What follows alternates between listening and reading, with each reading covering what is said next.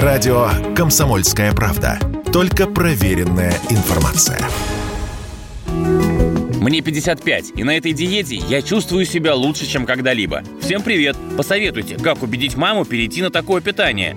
Доброе утро, сообщество! Как донести до персонала ресторанов, чтобы мой стейк не жарили на растительном масле? Все это записи в сообществе World Carnivore Tribe, мировое племя хищников в одной из соцсетей. Шапке страницы сообщества картинка. Бородатые мужчины в шкурах забивают копьями мамонта. Подписчиков у племени под 70 тысяч человек из разных стран. Объединяет их интерес к карнивор диете диете. Это когда едят лишь мясо, рыбу и птицу, да пожирнее. И никаких овощей. И да, карнивор в переводе с английского означает хищник, плотоядный. Приверженцы этого типа питания любят напоминать оппонентам о рационе древних охотничьих племен, когда люди ели главным образом то, что убили. Впрочем, сегодня большинство из этих принципиальных мясоедов не за возврат в каменный век, а лишь хотят похудеть. И в этом необычном подходе есть резон. По словам диетологов, метаболизм действительно ускоряется. И на стейках и отбивных, правда, можно сбросить вес. У блогера Андрея Рожкова тоже был свой карнивор период. И вот как он описывал свой дневной рацион.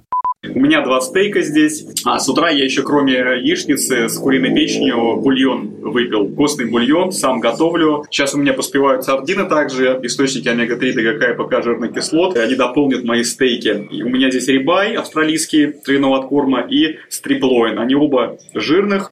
Судя по соцсетям, на такой тип питания большинство переходит лишь на время, скажем, несколько недель. Но некоторые идут дальше, и это уже опасно для здоровья, сказала Радио КП врач-гастроэнтеролог, диетолог Нурия Дианова. И напомнила, растительные продукты содержат витамины и клетчатку, крайне важные для здоровья клетчатка – это профилактика запоров. Если мы уйдем только на животные продукты, то здравствуй гастроэнтеролог и сидение на горшке, потому что изобилие животной пищи, особенно она белково-жировая в основном, приводит к затруднению актодификации. А клетчатка как раз а, из фруктов, овощей, это является профилактикой, что ли. А мы лишимся, опять же, сложных углеводов. Если это крупяные изделия, это растительные продукты, да, а сложные углеводы дают продолжительную и энергию, долгое чувство насыщения, снижает риск сахарного диабета. Избыток, наоборот, белковой пищи приводит к нарушению, скажем так, обмена белковых кислот. И дело в том, что мы рискуем получить на выходе мочекаменную болезнь, подагру, повышение а, мочевой кислоты, запоры, а, развитие желчекаменной болезни,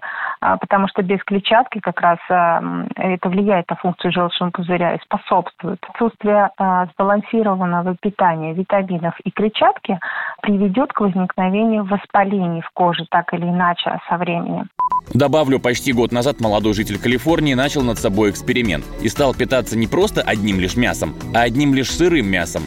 Запивал сырыми яйцами. Свое имя он не афишировал, но найти его страницу можно по запросу Raw Meat Experiment, то есть эксперимент с сырым мясом. Свои аккаунты в соцсетях парень обновлял регулярно целых 7 месяцев, делился ощущениями, публиковал видео поедания сырых стейков, кусков печени и куриных крыльев. Также он дал пару интервью популярным YouTube-каналам и привлек внимание СМИ.